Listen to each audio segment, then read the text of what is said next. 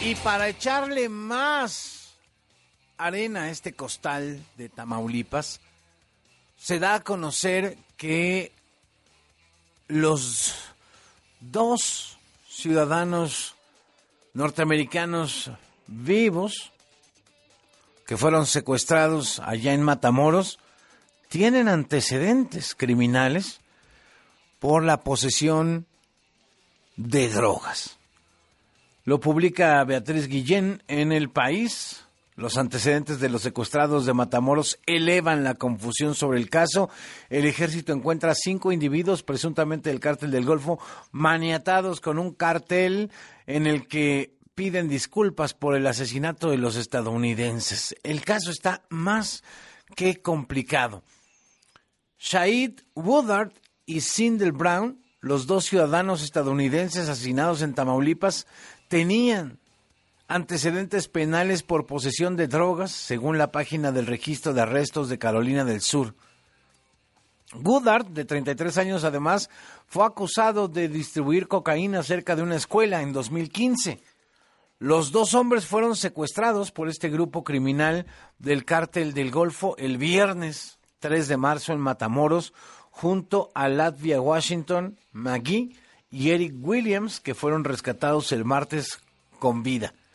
No está confirmado que estos datos guarden alguna relación con el crimen, pero están siendo considerados ya por las instituciones impartidoras de justicia para trabajar en una nueva hipótesis sobre el ataque. Ayer el fiscal de Tamaulipas, Irving Barrios, decía, ya tenemos una línea de investigación muy sólida. Y dijo en la conferencia, la línea de investigación sólida, antier, perdón, dijo, es, ¿los confundieron o fueron atacados directamente? A ver, o, los confundieron o fueron atacados directamente. Y a esto se le agrega todo ello que le estoy platicando sobre los antecedentes criminales de los dos ciudadanos norteamericanos que fueron asesinados el fin de semana, no sabemos exactamente qué día, fueron secuestrados estos cuatro ciudadanos el viernes y el martes en esta llamada del gobernador Américo Villarreal a la mañanera por teléfono celular de Rosa Isela Rodríguez, la secretaria de Seguridad, confirmó que dos habían muerto y dos estaban con vida. Y aparte, pues le sumamos esto que le decía yo al principio, este grupo del cártel del Golfo que entrega, entre comillas, maniata y lanza ahí, los deja en una de las plazas, en la plaza principal de Matamoros, a cinco presuntos culpables del secuestro y homicidio de estadounidenses que dice están arrepentidos, que actuaron por la libre, con indisciplina y contra las reglas que en el cártel del Golfo siempre se han manejado, que son respetar la vida y la integridad de los inocentes. Esas son las reglas de un cártel del narcotráfico. Imagínese de lo que estamos hablando esto está complicado. Carlos Manuel Juárez es director del el portal Elefante Blanco, medio periodístico digital allá en Tamaulipas. Carlos Manuel, ¿cómo estás? Buenas tardes. Hola Enrique, buena tarde. Qué historia, qué asunto insólito. Sí, pues eh, justamente esta mañana que se reportó eh, a primera hora, pues la esta entrega de cinco hombres eh, presuntamente responsables directos autores materiales del secuestro y, el asesinato de los estadounidenses, pues tomó por sorpresa eh, a todos, eh, eh, inclusive, pues bueno, el mensaje también, este mensaje de más propagandístico del cártel del Golfo, de la, de la facción de los escorpiones, diciendo que pues que ellos respetan y que le piden disculpas a la población de Matamoros, a la familia de la señora Areli, que fue una de las, bueno, la primera víctima eh, quien quedó este, eh, eh, asesinada este mismo viernes 3 de marzo, y también a la familia de los estadounidenses. la verdad es que hay mucha confusión, recién se, se, empieza a ver más información del el operativo que sigue desarrollando, a pesar de que esta mañana estos cinco hombres presuntos eh, integrantes de este cártel del Golfo se entregaron, el operativo mm. que está haciendo la, la Guardia Nacional y los soldados se mantiene.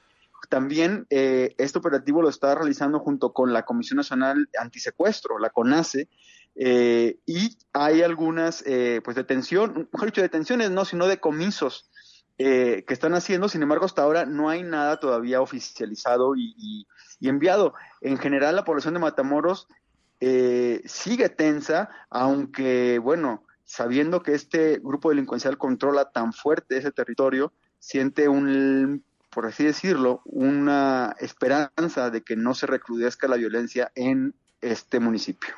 Ya los cuerpos de estos dos eh, estadounidenses asesinados allá en Matamoros ya están de regreso en los Estados Unidos, lo informa la CBS. Sí, los acaban de entregar. Sí, los acaban de entregar, ¿verdad? Sí, aproximadamente a las 2 de la tarde salieron, eh, perdón, a las 3 de la tarde salieron del CEMEFO y fueron llevados al puente y ahí fueron entregados los, cadáveres. Eh, fue un operativo de seguridad también fuerte para entregarlos, pero ya están en territorio americano. Este, ahora yo creo que todo se concentra en ver quién, eh, eh, eh, qué dependencia va a tener a cargo a estos hombres o entregados y ver, pues bueno, quién va a explicar qué es lo que sucedió y cómo aparecieron estos hombres allí en la mañana en, en el centro de Matamoros. Es muy, muy, muy complejo y para sumarle a este panorama, lo que nosotros esta mañana consignamos ya de manera en elefante blanco, de manera individual, es este declaración de guerra al fentanilo que hace igual este mismo grupo delincuencial, el grupo de los escorpiones. Y presentan un video donde tiene ahí a cinco personas que están hincadas, sometidas por este grupo. No sabemos qué pasó con ellas al final, pero que les dicen que si están arrepentidos de consumir, de poseer, de traficar cristal, y fentanilo, dicen, aquí no lo permitimos, y a quien lo haga en Matamoros no tiene perdón, le dice la voz de un integrante de este grupo de escorpiones. Sí, sí es, es, son muchos elementos a la mesa y creo que también vale, vale mencionar ahora que eh, en varios medios se ha retomado información de los antecedentes criminales de, las víctimas eh, que, quienes murieron en este secuestro o en esta privación ilegal de la libertad, mejor dicho.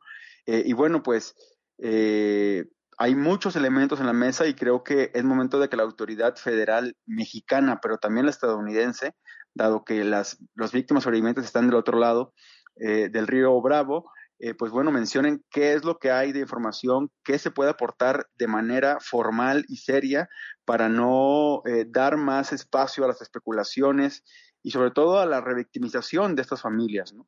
Pero es importante eh, poner punto en ese, en ese, en ese, en ese hecho, ¿no? Bueno, pues ya veremos en qué paran las investigaciones que están más enredadas que ayer más enredadas que el propio viernes que estábamos viendo estos videos. Presuntamente se creyó en ese momento, Carlos Manuel, que se trataba de un enfrentamiento entre grupos delincuenciales. Después vimos lo que se... Eh, se escondía detrás de estas imágenes el secuestro de estos cuatro ciudadanos norteamericanos. Ya veremos en qué acaba la historia. Por lo pronto, gracias por el reporte, como siempre. A ti, Enrique, estamos al pendiente es Carlos Manuel Juárez, director de Elefante Blanco, periódico digital allá en Tamaulipas.